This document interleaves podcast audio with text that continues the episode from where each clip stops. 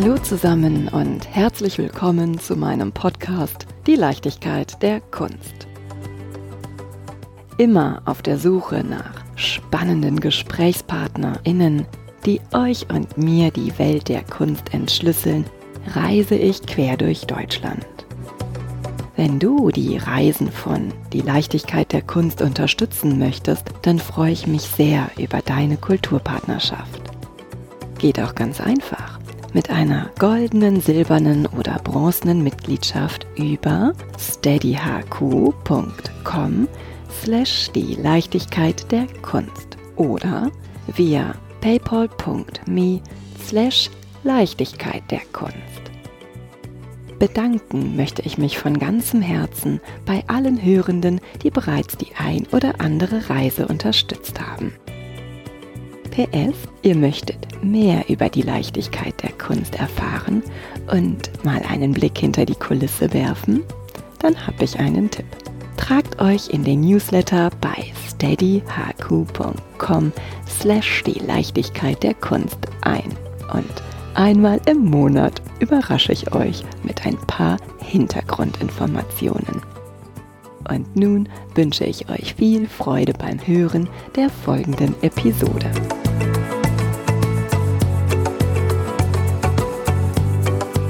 Wiener Moderne im Leopold-Museum. Die Wiener Moderne, eine sehr kurze Epoche voller gewaltiger Ambivalenz. Aufbruchstimmung steht Zukunftsangst gegenüber. Erotik begegnet Tod. Enthusiasmus stößt an Melancholie. Im Fokus dieser Zeit stehen Dekadenz, Ich-Findung, Fortschritt, Mut und emotionale Zerrissenheit. L'art pour l'art, Jugendstil und ein Widersetzen des Naturalismus stehen synonym für die Ästhetik der Zeit zwischen 1890 und 1910. Und Künstlerpersönlichkeiten wie das Enfant terrible Egon Schiele und sein Mentor Gustav Klimt prägen das kulturelle Erbe dieser spannungsgeladenen Jahrhundertschwelle. Doch bevor ich mich in meiner Faszination gegenüber der Wiener Moderne verliere, wenden wir uns lieber meinem heutigen Gesprächspartner zu. Sehr stolz bin ich, dass uns Hans-Peter Wipplinger, Direktor des Leopold-Museums, noch mehr über die Zeichen dieser Zeit, den, jetzt kommt das Wort, was ich nicht aussprechen kann, Sezessionist Gustav Klimt, den Zugliebhaber Egon Schiele und vor allem Einblicke in das Leopold-Museum gewähren wird. Herzlich willkommen, lieber Hans-Peter. Ermögliche es uns doch, nicht zu vergessen, sondern gerne zu erinnern und nimm uns mit auf deinen Weg. Sehr gerne, wahnsinnig gerne. Herzlich willkommen hier im Haus. Dankeschön. Erzähl mir von deinem Weg. Wie bist du zur Kunst gekommen? Vor der bildenden Kunst äh, war die große Affinität in meinem Leben das Theater. Ich habe Kunstgeschichte und Theaterwissenschaft studiert bin eigentlich nach Wien studieren gegangen wegen einem Deutschen, wegen Klaus Peimann, mhm. der damals im Burgtheater wunderbare, aufregende, provokative Stücke inszeniert hat. Insbesondere äh, natürlich die Werke von Thomas Bernhard. Hab dann auch am Theater gearbeitet als Dramaturgieassistent in der Josefstadt und habe parallel mich selbstständig gemacht mit einem kleinen Büro, Kulturmanagement, Vermittlung von nicht nur bildender Kunst, sondern wir haben auch Theaterstücke produziert, neue Musik, Veranstaltungen gemacht, Lesungen. Also es war ein sehr vielfältiger Ansatz in den verschiedenen Medien der Kunst, die mich damals interessiert haben. Hatte dann, um auf die Frage zurückzukommen, wie bin ich eigentlich dazu gekommen? Ich habe in meiner Kindheit sehr viele Kirchen besucht und war fasziniert davon, insbesondere die italienischen Kirchen, französische Kirchen, deutsche und auch österreichische natürlich sehr, sehr unterschiedlich, von schwülstigen österreichischen Barock bis hin zu feinster Gotik in, in, in Frankreich, in Italien. Ähm, aber was mich fasziniert hat, waren sozusagen diese Erzählungen der Bildtafel in den Kirchen. Also es war eine ganz klar christliche Ikonografie, hatte nichts damit zu tun mit dem, was ich später gesehen habe. Mein erster Museumsbesuch war relativ spät. Ich denke, also wirklich Museumsbesuch jetzt in einer der großen Häusern mit 16, 17 erst. Mhm. Ähm, Welche? Ich glaube, das war die Ausstellung, die äh, Sammlungspräsentation in Linz im Lentus Museum. Mit sehr schönen Kokoschkas, hauptsächlich Fokus auf österreichische Kunst. Also es hat jetzt nicht eindeutig sozusagen die, die Zielrichtung bildende Kunst gegeben, sondern dann auch multimediale Festivals programmiert als Intendant. Und irgendwann musste ich mich entscheiden. Und die Entscheidung kam, als ich als Assistent eines Kurators New Museum of Contemporary Art in New York gearbeitet habe. Und da bin ich so richtig reingekippt mit lebenden zeitgenössischen Künstlern, ob das jetzt William Kenridge war oder Paul McCarthy. Und das war natürlich ein unglaubliches Erlebnis. Das heißt, ich habe dann sehr, sehr viel im zeitgenössischen Bereich gearbeitet, bin dann aber zurückgekehrt in ein deutsches Museum. Das war meine erste Direktion mit 35 Jahren, Museum moderner Kunst in Passau, sehr wieder klassisch orientiert, mit Brückenschlag zur Gegenwartskunst. Prononcierter in der Gegenwartskunst habe ich dann in der Kunsthalle Krems gearbeitet, mit Personalen zu Ernesto Neto, Yoko Ono, Pippi Lotterist und jetzt seit sechs Jahren darf ich dieses Haus hier leiten. Und da ist natürlich der Fokus, der Schwerpunkt natürlich 19. Jahrhundert und 20. Jahrhundert. Ich würde mal sagen, vom Biedermeier 1830 in etwa bis 1930 bis zur neuen Sachlichkeit. Das sind sozusagen unsere Kernbestände, insbesondere was Wien um 1900 von dir schon so wahnsinnig schön angeteased. Das ist natürlich sozusagen das, was diesem Haus die Strahlkraft gibt, auch international mit diesen bekannten, schon erwähnten großen Stars, muss man ja heute fast so sagen, Popstars wie Egon Schiede, äh, oder Gustav Klimt. Also es war kein direkter Weg, es war kein äh, Businessplan oder sonst irgendwas, sondern ich bin eigentlich immer sehr meinen Interessen gefolgt. Die waren am Anfang eben sehr, sehr vielschichtig, spielt jetzt auch noch in meinem Leben eine Rolle. Kino, Theater, Konzerte, aber es ist halt eine Frage der Zeit. Der Tag hat nur 24 ja, Stunden. Leider, das denke ich ja. auch ganz oft.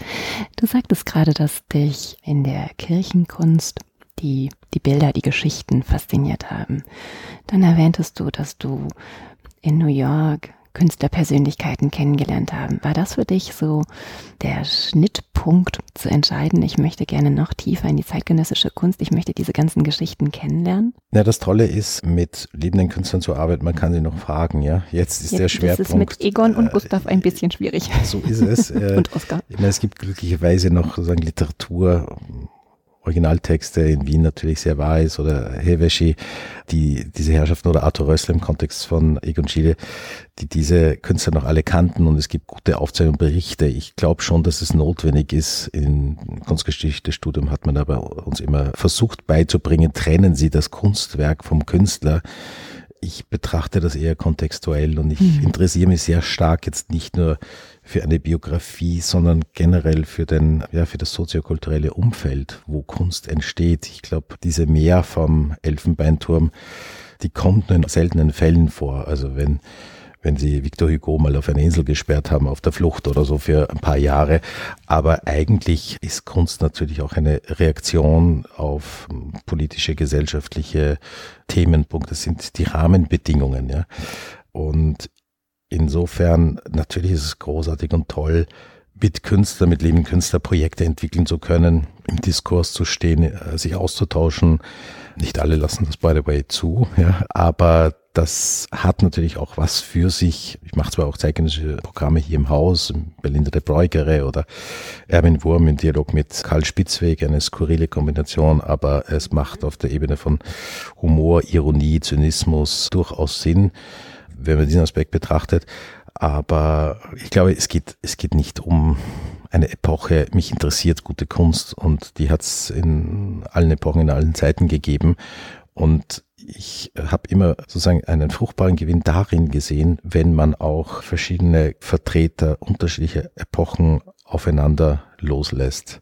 Es kann eine, im besten Fall eine sehr, sehr tolle Bereicherung sein und es ändert sozusagen die Blickachsen weil ich das Beispiel Wurm genannt habe. Ich habe selbst nach dieser Ausstellung die Arbeit von Erwin Wurm anders betrachtet. Er übrigens auch. Er war am Anfang sehr skeptisch, weil er nicht in diese Biedermeier-Ecke äh, gerückt werden wollte.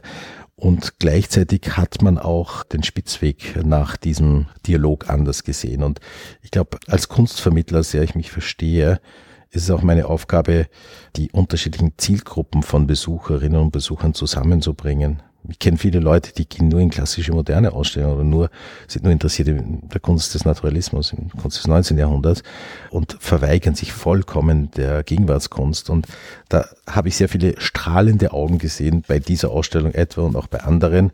Bei Linde Breuker im Dialog mit Egon Schiele beispielsweise oder Tracy Annim mit Schiele, wo dann, ich sage jetzt mal, neue Erlebnishorizonte entstehen, die einfach unglaublich bereichernd sind. Ja. Also jetzt nicht nur auf einer intellektuellen Ebene, sondern mir ist auch wichtig, dass Menschen dann staunend durch eine Ausstellung gehen und wir leben in einer erlebnisorientierten Welt.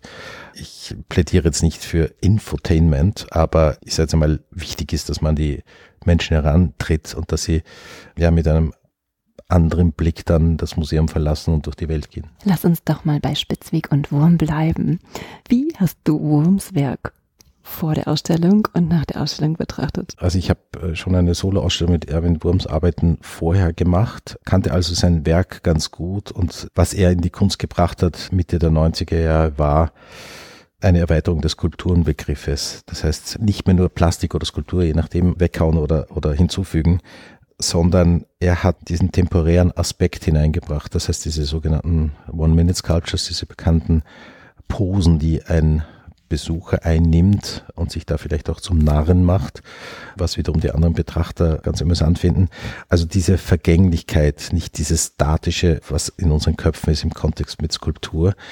Da hat er sehr schöne Erweiterung gemacht, das natürlich fotografisch thematisiert und es war natürlich die 90er Jahre so eine Welle des Aufkommens oder der Akzeptanz der Fotografie in der Kunst, Strothhoff und wie sie alle heißen, die da ihren Erfolgszug international hatten.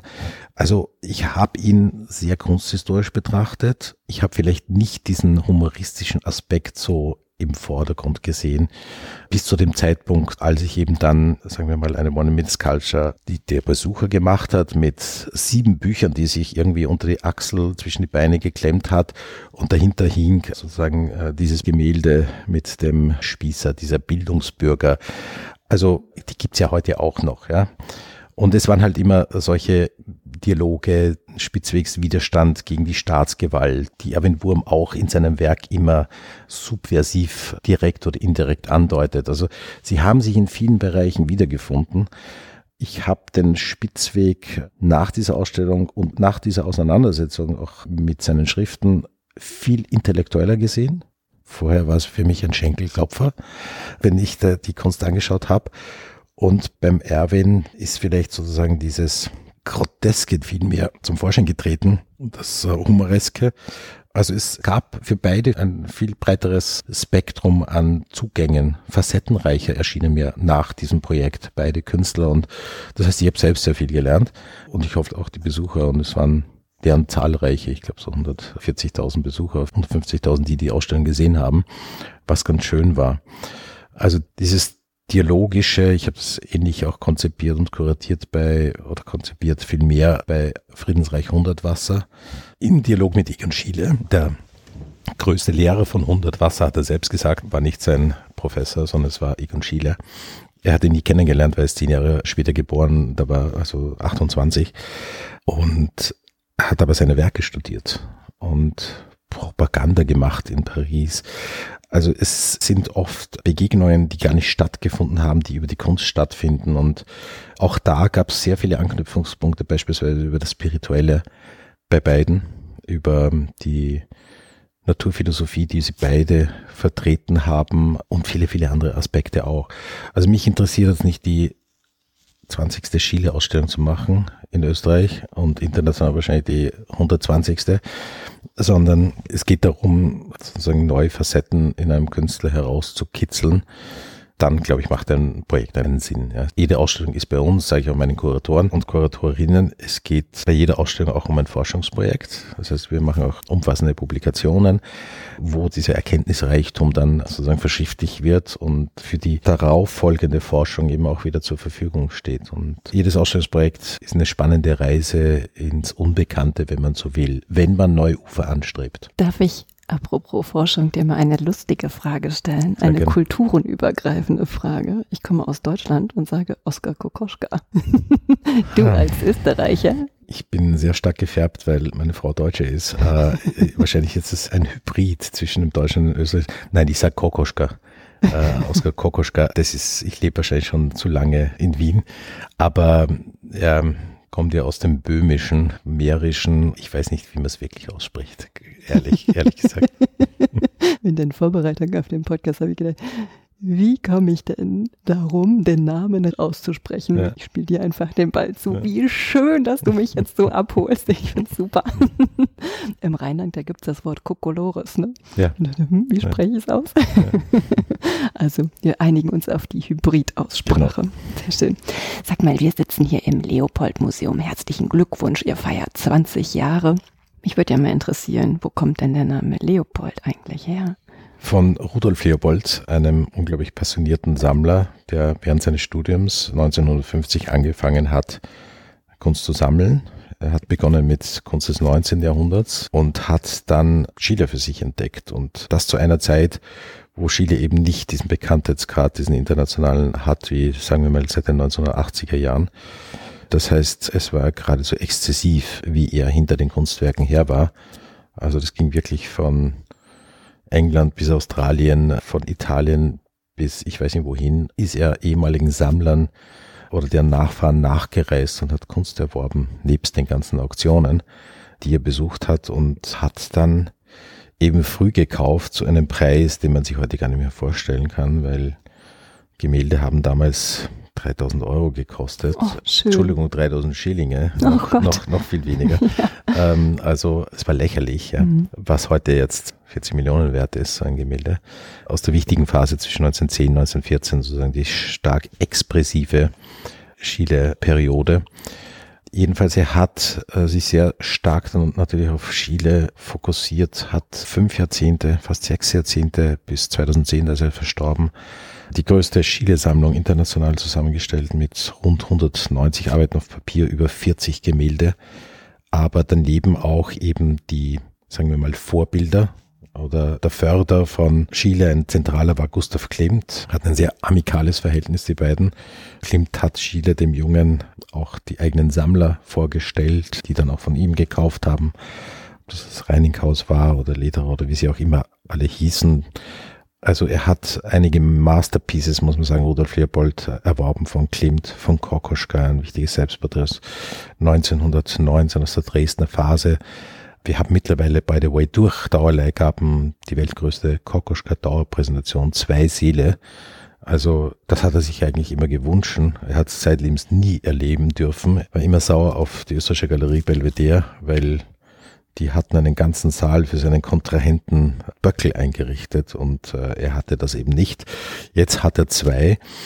Er hat aber dann auch dieser Sammler Rudolf Leopold die äh, bedeutendste Richard Gerstl Kollektion zusammengestellt. Richard Gerstl, eigentlich der erste österreichische Expressionist. Es gab in der Schierenkunsthalle Frankfurt vor einigen Jahren eine sehr große Retrospektive in der neuen Galerie in New York danach. Also ein noch zu entdeckender Künstler, der sich äh, mit 26 Jahren äh, umgebracht hat, weil er sich unsterblich und unglücklich in die Frau von Arnold Schönberg verliebt hat, an die Mathilde. Also da haben wir mit über 20 Werken ungefähr ein Drittel der Gemälde. Und diese Serie könnte ich jetzt fortsetzen. Also ich würde mal sagen, Rudolf Leopold war sicherlich der bedeutendste Sammler des 20. Jahrhunderts hierzulande in Österreich. Und da zähle ich aber auch die ganzen Bundesmuseumsdirektoren mit. Wie das möglich war, ist mir heute noch ein Rätsel. Natürlich permanente Verschuldung. Alle Banken dieses Landes hat er also sozusagen um Geld gebeten, um wieder ein Masterpiece äh, zu erwerben. Ja, und so sind über die Jahrzehnte rund 5000 Werke zusammengekommen, die er dann eingebracht hat in eine Stiftung. Wir sind eine Privatstiftung. Wir sind aber weder ein Privatmuseum, noch sind wir ein Bundesmuseum. Wir werden zwar von vier von fünf Vertretern meines unseres Boards kommen von äh, Abgesandten und des Wirtschaftsfinanzministeriums, aber äh, wir sind jetzt kein Bundesmuseum. Das heißt, äh, wir sind so ein komisches Hybrid zwischen Privatmuseum und Bundesmuseum. Wir sind, die Stiftung gehört sich selbst. Ja.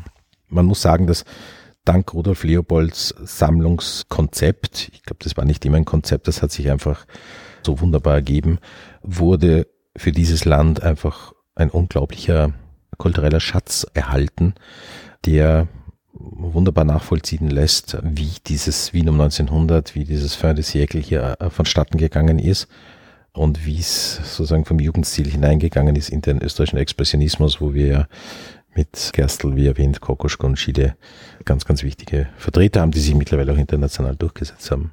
Leopold war Augenarzt. Mhm. Hm, ich weiß jetzt nicht, wie es den österreichischen Augenärzten so geht. Ich glaube, die Wahrscheinlichkeit, dass man eine solch bedeutende Sammlung aufbauen kann, ist vielleicht nicht jedem Mediziner gegeben. Wie hat er das denn geschafft, dass er damals, als Chile noch nicht so präsent war wie jetzt, die Banken davon zu überzeugen, dass sie ihn unterstützen? Gab es andere Mittel oder? Ich glaube, das war ein Dominoeffekt. Also als er angefangen hat zu sammeln, es gibt die Anekdote der Eremiten, hat damals, glaube ich, 11.000 Schilling gekostet. Er hat zu seiner Dissertation von seinem Vater einen VW Käfer geschenkt bekommen und den er quasi umgesetzt oder getauscht hat mit diesem Werk, das er sich dann in London erworben hat. Das muss ich mir vorstellen, das ist eines der Masterpieces, auch eines der größten Formate, um die zwei Meter. Also man kann diese verrückte Preisentwicklung, den Kunstmarkt nicht rational nachverfolgen. Er hatte einfach das gute Auge eines Augenarztes, früh Masterpieces zu erwerben und er hat viel davon gekauft und konnte dann auch zu einer Zeit, wo das Ganze was wert geworden ist, etwas abtreten, um sich anderes zu kaufen. Diese Sammlung wäre heute nicht mehr nicht um viel Geld zusammenzustellen. Erst einmal, weil es diese Werke gar nicht mehr am Markt gibt. Zum anderen hat Rudolf Leopold schon in den 1950er Jahren den Schiele-Saal in Amsterdam im Stedelijk Museum als Kurator eingerichtet und hat sehr viel getan, um ihn auch international bekannter zu machen. Er ist ja mit seiner Sammlung dann von Tokio nach New York gereist, äh, Sammlungspräsentation. Da reden wir jetzt aber von den 80er, 90er Jahren.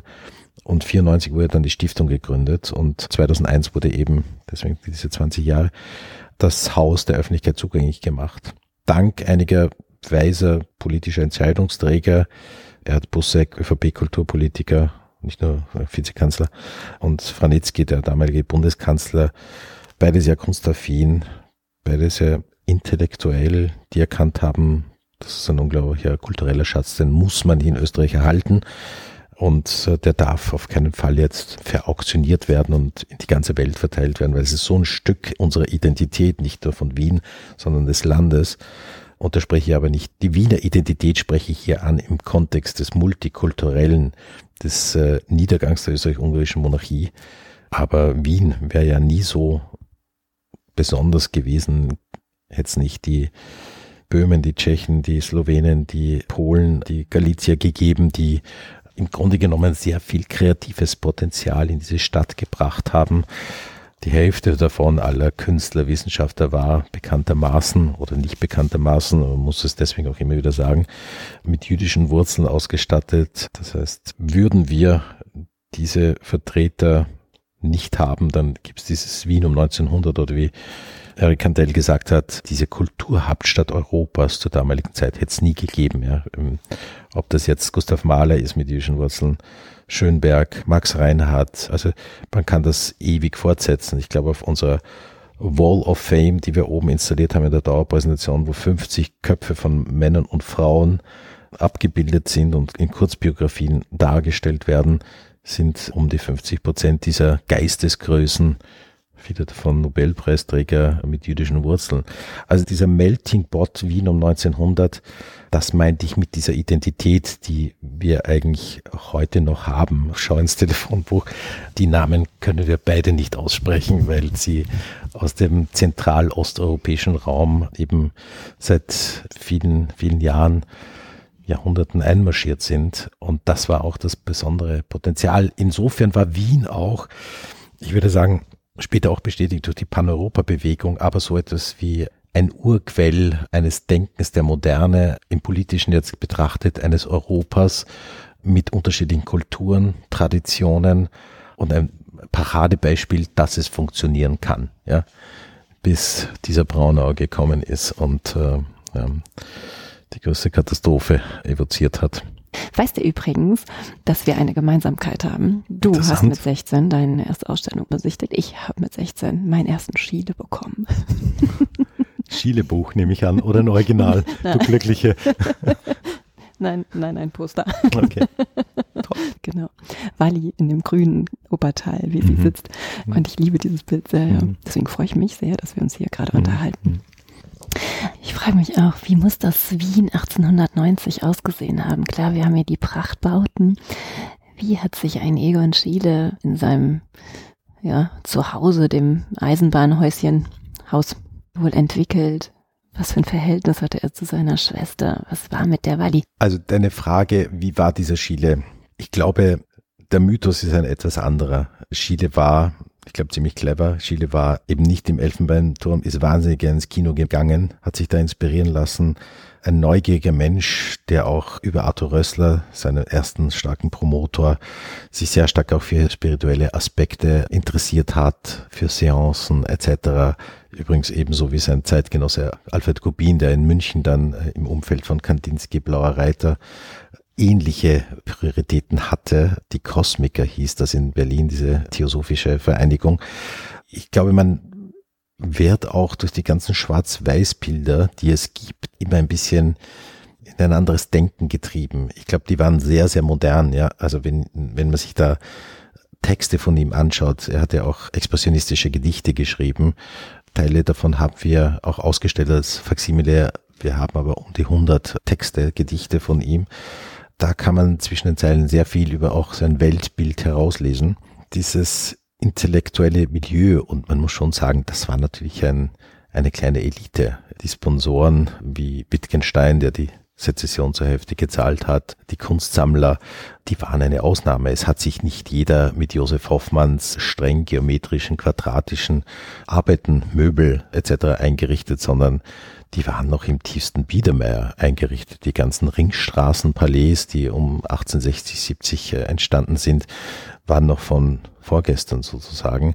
Aber es gab schon eben diese, ich würde sagen, progressiven Künstler, die hier ausgebrochen sind und den Paradigmenwechsel eingeleitet haben, dank Gustav Klimt, der ja sozusagen mit einem Fuß im tiefsten Historismus gestanden ist und eben auch noch diese Palais im historistischen, allegorischen Sinn ausgemalt hat. Übrigens auch das Burgtheater und das Kunsthistorische Museum mit einigen Deckenmählen beglückte. Aber gleichzeitig hat er sich dann eben auch abgespalten und du hast dieses schöne Wort der Sezession und des Sezessionisten Klimt ja schon erwähnt.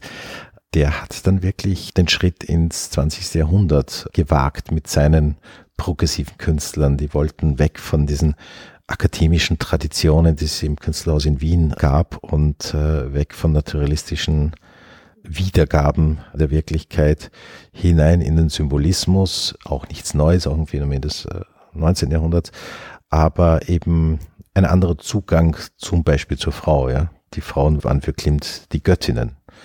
Aber es gab eben auch, wie in deinem Intro auch angedeutet, das totale Gegensatzpaar dazu, den Otto Weininger, den misogynsten Künstler, den Frauenhasser, Antisemiten par excellence, der aber auch für diese intellektuelle Gruppe sehr wichtig war. Also ich würde sagen, das Besondere an Wien um 1900 sind die Gegensätze, die Reibungen, die Auseinandersetzungen. Wir hatten hier den antisemitischen Bürgermeister in ganz Europa mit Karl Lueger, auf der anderen Seite wurde hier der Zionismus gegründet in Wien. Wir hatten unglaublich bürgerliche, intellektuelle Köpfe und gleichzeitig gab es aber auch diese Traditionalisten, die sich nie vorstellen haben können, dass die äh, Monarchie jeweils jemals untergeht. Ja. Und wir hatten die traditionelle Musik und wir hatten Gustav Mahler und dann Schönberg und dann Berg und wie sie alle hießen. Das heißt, in all diesen Bereichen, in der Literatur, in der Musik, in der Architektur, was hat der Kaiser über Adolf Loos geschimpft, über dieses Scheusal von einem Haus am Michaelerplatz? Und das könnte man das durchdeklinieren. Also alle unterschiedlichen Medien standen zur Diskussion, wurden sozusagen ganz neu betrachtet. Das hat viel Reibung gegeben.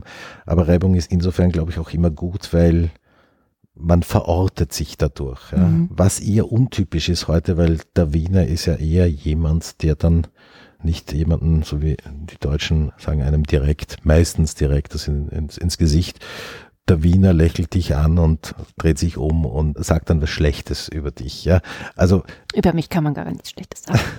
ich bin auch kein Wiener. Sondern hast du noch gar nicht verraten. Oberösterreicher. Ah, okay.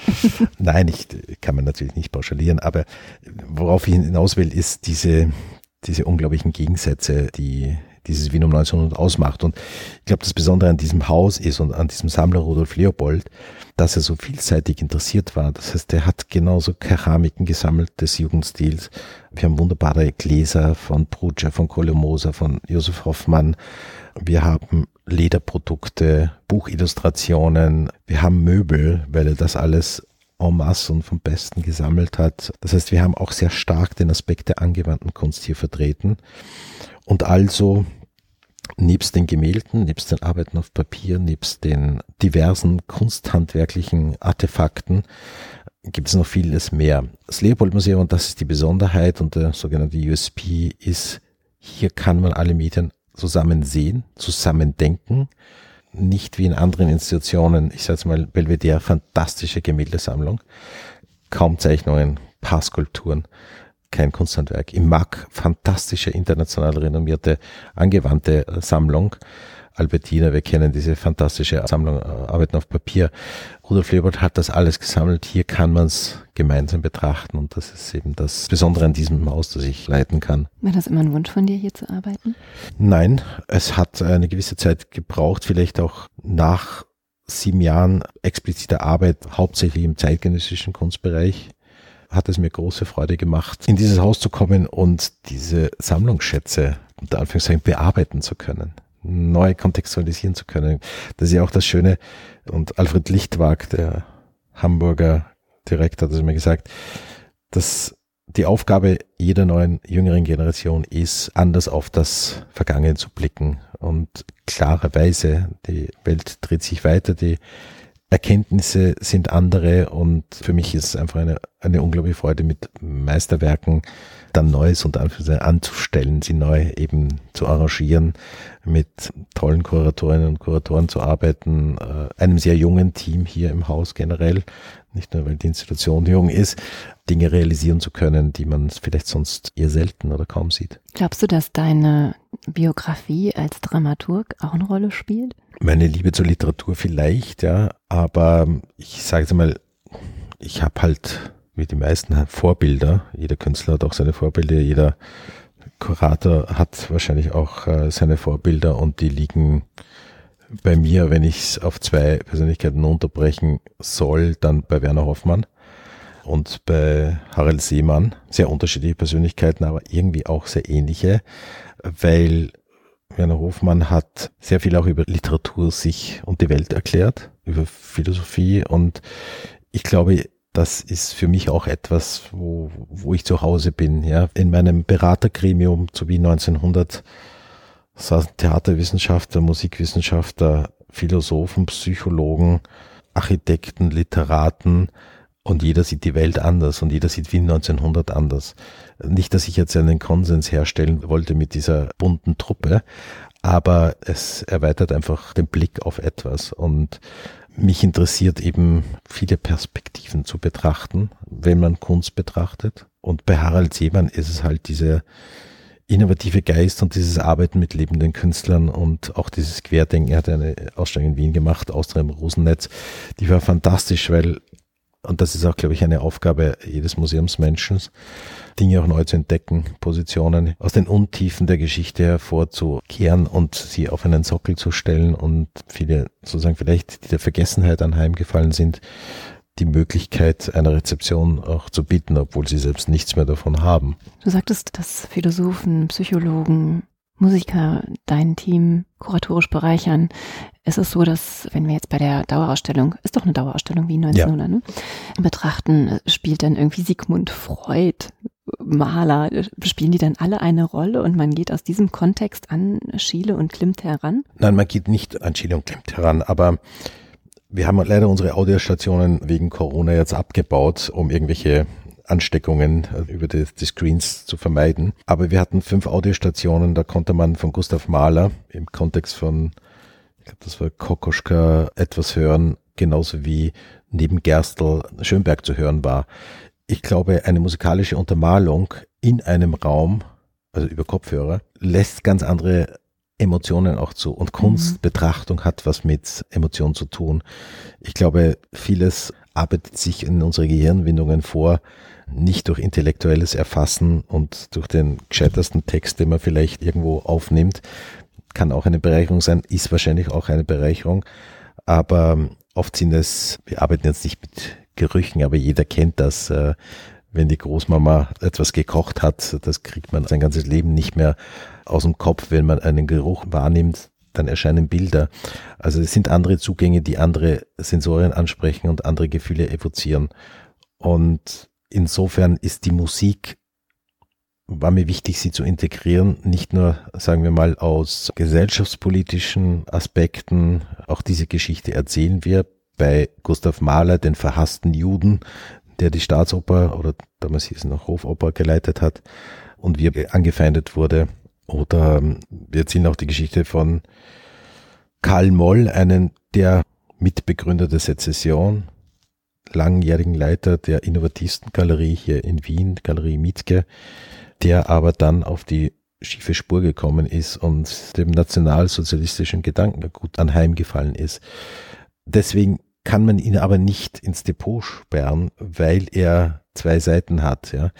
Nur wir sprechen darüber. Ich glaube, es ist wichtig zu sagen, was er an Innovationen geleistet hat, welche Künstler. Er hat große Künstler hier nach Wien eingeladen von, hier waren sie ja alle, von Rodin über Hodler, über Franz von Stuck hatten die großen Ausstellungen.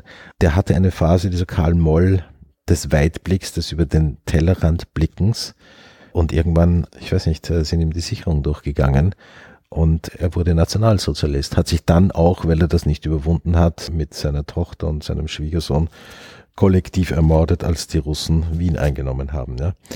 Also ich versuche jetzt ein bisschen so, das sind natürlich alles Fragmente eines riesen Putzles. Wir haben 1200 Exponate in einer Dauerpräsentation, die übrigens auch sich permanent ändert, weil aus restauratorischen Gründen alle Papierarbeiten, alle Fotografien, alle Textilien von Zeit zu Zeit verschwinden müssen, wieder dem im, Licht entnommen werden genau, müssen. Mhm. Und Neues gezeigt wird, neue Dialoge, Nachbarschaften dadurch auch entstehen, was auch spannend ist.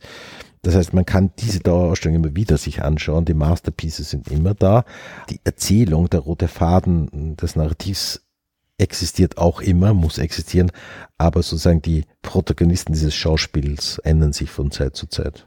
Also ich finde das auch ganz wichtig, dass man alle Facetten mitgenommen werden. Ich könnte mir vorstellen, die Künstler damals, die sind ja auch nicht nur mit ihrem bildenden Kunstblick durch Wien gegangen, mhm. sondern die waren ja auch multisensitiv unterwegs mhm. und haben sich von, ja, von jedem Geruch, von jedem Tasten, von jedem Hören mhm weiterleiten lassen. Und ich glaube, wenn man im Zuge der Wissenschaft die Künstler betrachtet, muss man alle Facetten der Sinne wahrnehmen. Mhm. Und ich glaube auch, wenn man jetzt Schönberg beispielsweise bei der Betrachtung eines Kandinsky-Werkes sich anschaut, ist es ganz was anderes. Man versteht seine abstrakten Werke, sein strukturelles Denken und Malen viel besser und ohne große Worte. Also das, das war ja wirklich so, weil sie befreundet waren und weil sie ähnliche Utopien entwickelt haben. Und deswegen glaube ich auch, machen solche Konfrontationen absolut Sinn mhm. und eröffnen neue Denkweisen bei den, bei den Besucherinnen und Besuchern. Jetzt erzähl mir doch mal, welche Denkweise die Libelle auf eurem Dach eröffnet. Ich musste also, da zweimal hingucken, um eine Libelle zu erkennen. Ja, ja man muss schon sehr abstrakt denken, weil es ist eine Marketingdefinition sicherlich. Es ist etwas auf dem Dach des Leopold-Museums gelandet und das ist eine sehr schöne, transparente, leichte Architektur und vielleicht deswegen auch die Assoziation zur Libelle. Da haben für Veranstaltungen ungefähr 200 Leute Platz. Und es gibt eine Terrasse für ungefähr 450 Menschen, die einen sensationellen Blick über die Stadt ermöglicht, insbesondere hinein in den ersten Bezirk. Das heißt, äh, gleich unser Nachbar ist ja das Kunsthistorische Museum, Naturhistorische Museum. Wir sehen rüber zur Hofburg, äh, zu diesem gesamten Areal. Das Schöne finde ich, und da sind wir wieder bei diesem Dialog von gestern und heute, von Tradition und Moderne. Wir, wir sind hier in einem Areal, das ist mehr als 100 Jahre alt. Äh, das waren die ehemaligen Hofstallungen. Ich glaube, 300 Pferde haben hier gelebt in diesen Hofstallungen. Und das ist jetzt alles Kulturareal. Momok, Architekturzentrum, Leopold-Museum, Kunsthalle. Also eine der erfolgreichsten Museumsinseln, sage ich jetzt mal, weltweit mit neuer Architektur von Ordner und Ordner wie auch unser Haus von ihnen erbaut wurde und auch die Libelle. Also ein sehr schlichter, funktionaler Kubus, keine großkotzige, salopp formuliert, Skulptur, sondern diese Architektur dient wunderbar der Kunst. Und diese Libelle ist natürlich und diese Aussichtsplattform die Möglichkeit, um das gestern und heute zusammenzudenken. Fischer von Erlach hat das alte historistische Areal hier erbaut und das wird hier konfrontiert mit zeitgenössischer Architektur, was ich eigentlich sehr schön finde. Also wir setzen uns mit Geschichte auseinander. Nona, das ist auch wichtig für das kollektive Gedächtnis und äh, auch für das Individuelle. Aber wir bleiben nicht in der Vergangenheit hängen oder in der Geschichte, sondern konfrontieren uns aus der Perspektive des Heutes mit der Kunst der Vergangenheit. Und äh, ich denke, man kann sehr viel daraus lernen und Gegenwart anders betrachten.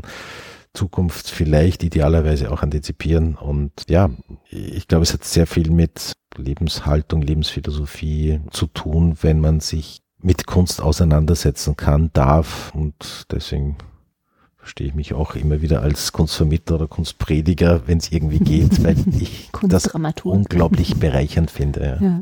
Die Libelle, die wurde doch auch oder wird doch auch von zeitgenössischen Künstlerinnen so ist gespielt. es. Ja, mhm. äh, Eva Schlegel hat Tausende, Hunderttausende kleine Pünktchen gemacht, die ins Glas eingefasst sind und die aus der Ferne aussehen wie ein Seidenschal, der so leicht äh, über die Fensterfronten weht, mit auch so Glasnoppen, die außenrum positioniert wurden. Und diese drei großen kreisartigen Ringe stammen von Brigitte Kobans. Beide waren sozusagen auch hier auf der Biennale und haben Österreich vertreten. Also zwei tolle Künstlerinnen, die hier in Kooperation mit den Architekten Ordner und Ordner Lautz und Manfred Ordner künstlerische Interventionen auf dem Dach gemacht haben. Und das Schöne ist, Insbesondere das von der Brigitte Kobans kann man schon aus der Ferne sehen, wenn man von der Hofburg hereinspaziert über den Maria-Theresienplatz, dann strahlen einem die Ringe nächtens äh, abends schon entgegen und äh, verweisen auf dieses schöne, wichtige Museum. Kunst im öffentlichen Raum ein Stück weit, auch wenn man den Blick nach oben richten muss. Ne? Ja, ja. Was gibt es für Möglichkeiten, dass sich das Leopold-Museum einer breiteren Masse zuwendet? Mhm. Ist das irgendwie auch in deiner Strategie drin? Absolut. Einerseits, wir gehen in den öffentlichen Raum immer wieder, sozusagen parallel zu Ausstellungsprojekten. Wir hatten eine große Ioannis Avramidis Retrospektive vor vier Jahren, fünf Jahren. Da war eine 13 Meter große Humanitas-Säule im Hof, im Areal positioniert, auch als Verweis, was dann drinnen stattfindet. Das sind künstlerische Interventionen, die werden wir auch immer wieder temporär machen, wenn es denn Sinn macht und leistbar ist. Aber sozusagen unsere Strategie gerade in Zeiten wie diesen wichtiger denn je. Wir hatten ja ohne diese eine ziemlich breite Öffentlichkeit, eine halbe Million Menschen haben uns jährlich besucht, bis Corona kam. Und damit das viert erfolgreichste, wenn man Erfolg herunterbrechen will auf Besucher, aber sagen wir mal in Bezug auf Besucher das viert erfolgreichste Haus mit einer halben Million hier in Österreich. Also das ist nicht nichts, das ist schon ein sehr äh, starker, starke Resonanz.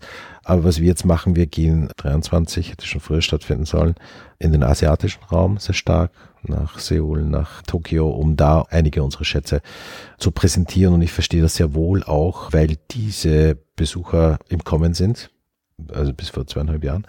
Ja. Äh, jetzt reist leider niemand oder darf niemand reisen aus diesen Regionen der Welt, aber ähm, da hatten wir schon um die acht bis zehn Prozent Besuch aus dem asiatischen Raum und ich hoffe doch, dass die Wissenschaft irgendwie die Mittel findet, dieses Virus zu bekämpfen und wir irgendwann wieder mal so etwas wie Normalität erleben und die Menschen wieder reisen können, frei sind, bewusster reisen können vielleicht auch, aber Jetzt äh, gehen wir auch dorthin, um uns dort in diesen Ländern bekannt zu machen. Und es ist sehr interessant, dass die unterschiedlichen Länder natürlich mit den unterschiedlichen Kulturen ganz unterschiedliche Interessen und Künstlerlieblinge haben. Also zum Beispiel lieben die Japaner viel mehr den Klimt. Die Südkoreaner beispielsweise sind ganz, ganz stark und als Nummer eins fokussiert auf Weg Chile. Das heißt, dieses Existenzielle von Chile ist gerade bei der Jugend Südkoreas unglaublich am Vogue. Ja. Die Chinesen zum Beispiel sind eher auf, auf der Klimmschiene und so gibt es sehr große Unterschiede. Ja. Also wir machen immer wieder Befragungen und sehr interessant, wen Chile anspricht und wen Klimt anspricht. Ja. Ich wollte dich fragen, was ist denn das Kurioseste in eurer Sammlung? Ich habe aber gerade den Eindruck, dass diese Erkenntnis, wie unterschiedlich unterschiedlich im asiatischen Markt Chile und Klimt angenommen mhm. werden, das Kuriose ist, oder? Ja, ich meine, es gibt natürlich auch viele Japaner, die Chile schätzen, ja. Ich glaube, das Interessante ist, dass Menschen aus allen fünf Kontinenten der Erde und aus, ich weiß nicht, über 112 Ländern, die hier zu Besuch waren oder kommen, die wir aufzeichnen, alle können was mit Chile anfangen. Der einen mehr, der anderen weniger. Bei den einen ist Chile Ranking Nummer zwei und bei den anderen, äh, bei den meisten Nummer eins. Und ich glaube schon, dass das was auch mit der nach wie vor starken Aktualität von Egon Chile zu tun hat. Dieses in die Welt geworfen sein nach Heidegger, das, das ist ein Phänomen, das uns heute auch betrifft. Mhm, ja. Diese Vereinzelung, dieses isolierte Dasein durch Corona noch mehr als je zuvor.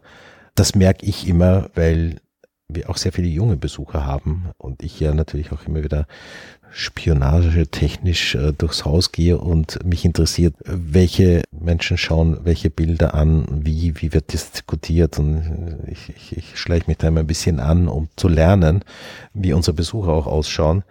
Und das ist, das ist sehr interessant, dass konservativ Denkende sind eher bei Klimt, also ich will das nicht, mhm. es, ist, es klingt ein bisschen ja. pauschal, aber ich sage mal, es hat natürlich auch mit westlicher Orientierung zu tun, diese Länder, aber Chile ist brandaktuell mit diesen Rollenspielen. Ich sage mal, wenn man sich die Fotografien anschaut, die Chile von sich selbst gemacht hat, machen hat lassen, von Tritschka und anderen, dann sind das die ersten Selfies mit diesen Maskeraden, mit diesen theatralischen Gesten, diesen Grimassierungen, die sich in seinem Gesicht abspielen, der Einsatz seiner Hände, den wir nicht nur aus den Gemälden kennen, aus den Zeichnungen, sondern das spielt er auch durch bei seinen Fotografien.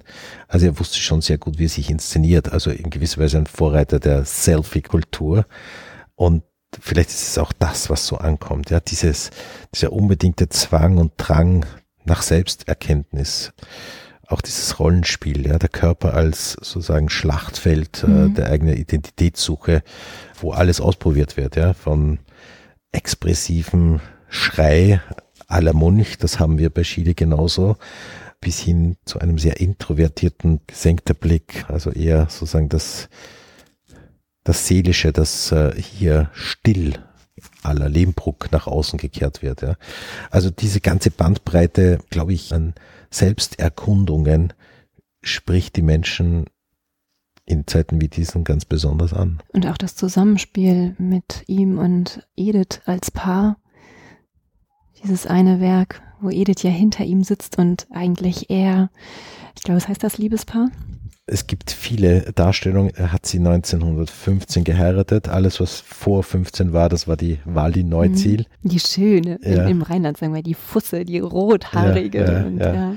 und ja, es gibt einige wunderbare Werke, eben auch das Liebespaar unvollendet leider, weil er eben auch aus dem Leben gerissen wurde mit 28 Jahren an spanischer Grippe, also an der letzten großen Pandemie. Pandemie. Hm. Er war nicht lange verheiratet, ne? Drei, vier Jahre? Drei Jahre, ja. 15 bis 18, ja. Wenn ich an Klimt denke, dann fällt mir automatisch auch eine Geschichte ein, die, hm, ich bin immer an Zahlen so schlecht, vier, fünf Jahre her ist. Eine große Frage der Restitution. Wie ist das in einem Haus, in dem nach 1945 Kunst gesammelt worden ist, ich könnte mir vorstellen, dass das für euch eine ja, alltägliche Herausforderung, nicht Herausforderung, aber ähm, Arbeitsprozess ist. Mhm. ist in der Tat so.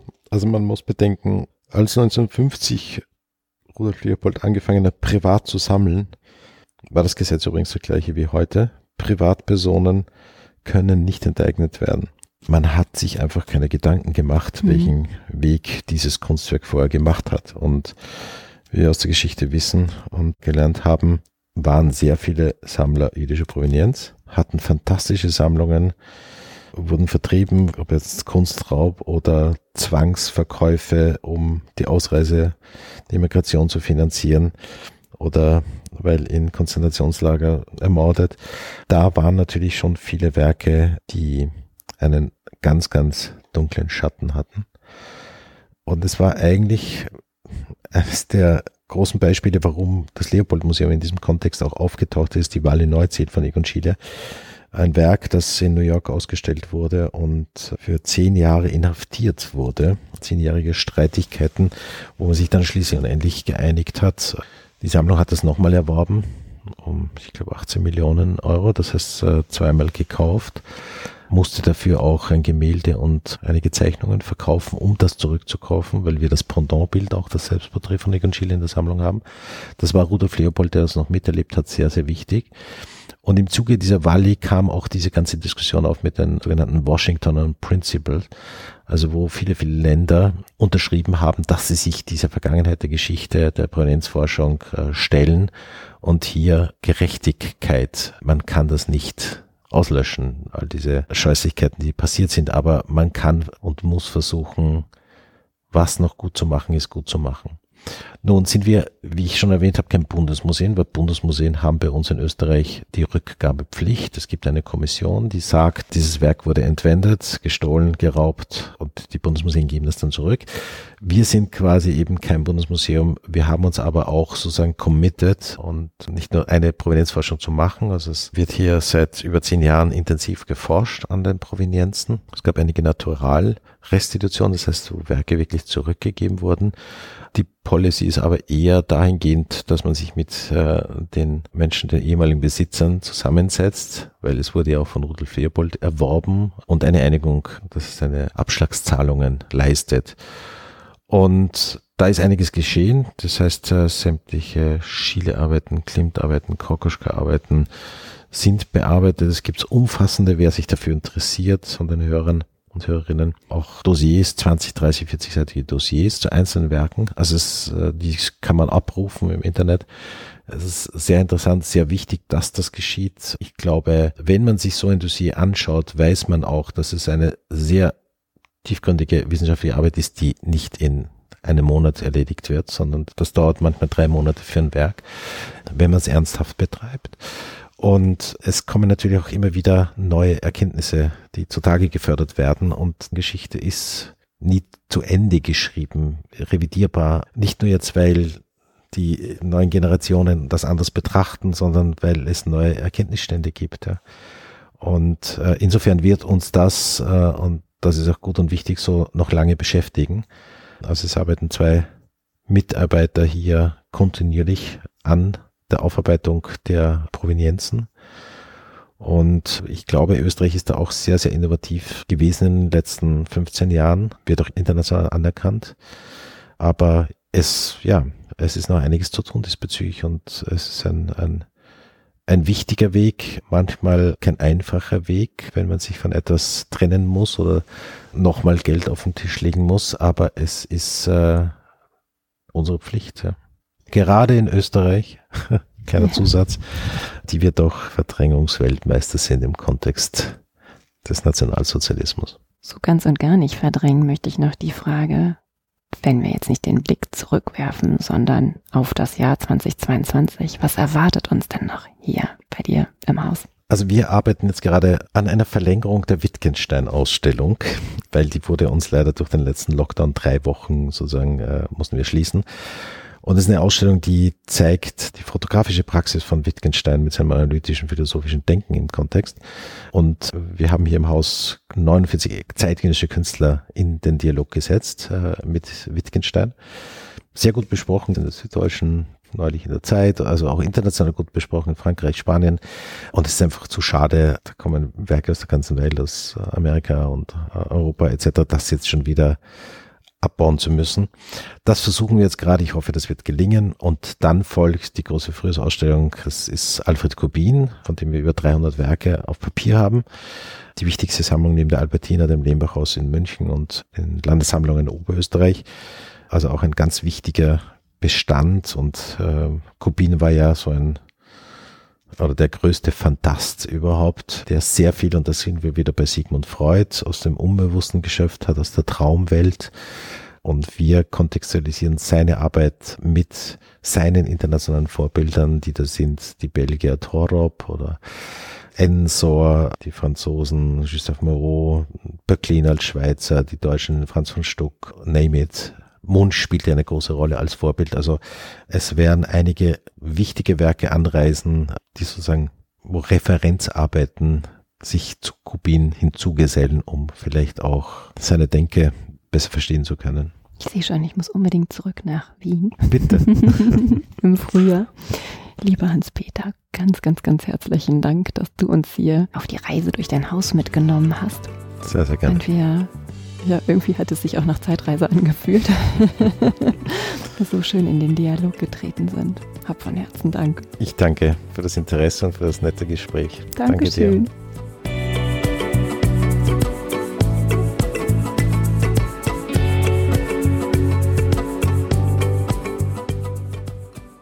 Ihr habt Fragen, Anmerkungen und Feedback? Dann schreibt mir gerne eine E-Mail an claudia at die Leichtigkeit der Kunst.de. Und wenn ihr mögt, dann freue ich mich sehr über euer Like und eine Bewertung. Ihr möchtet weitere Informationen? Dann schaut auf meiner Website unter www.dieleichtigkeitderkunst.de. Und nun von Herzen Dank.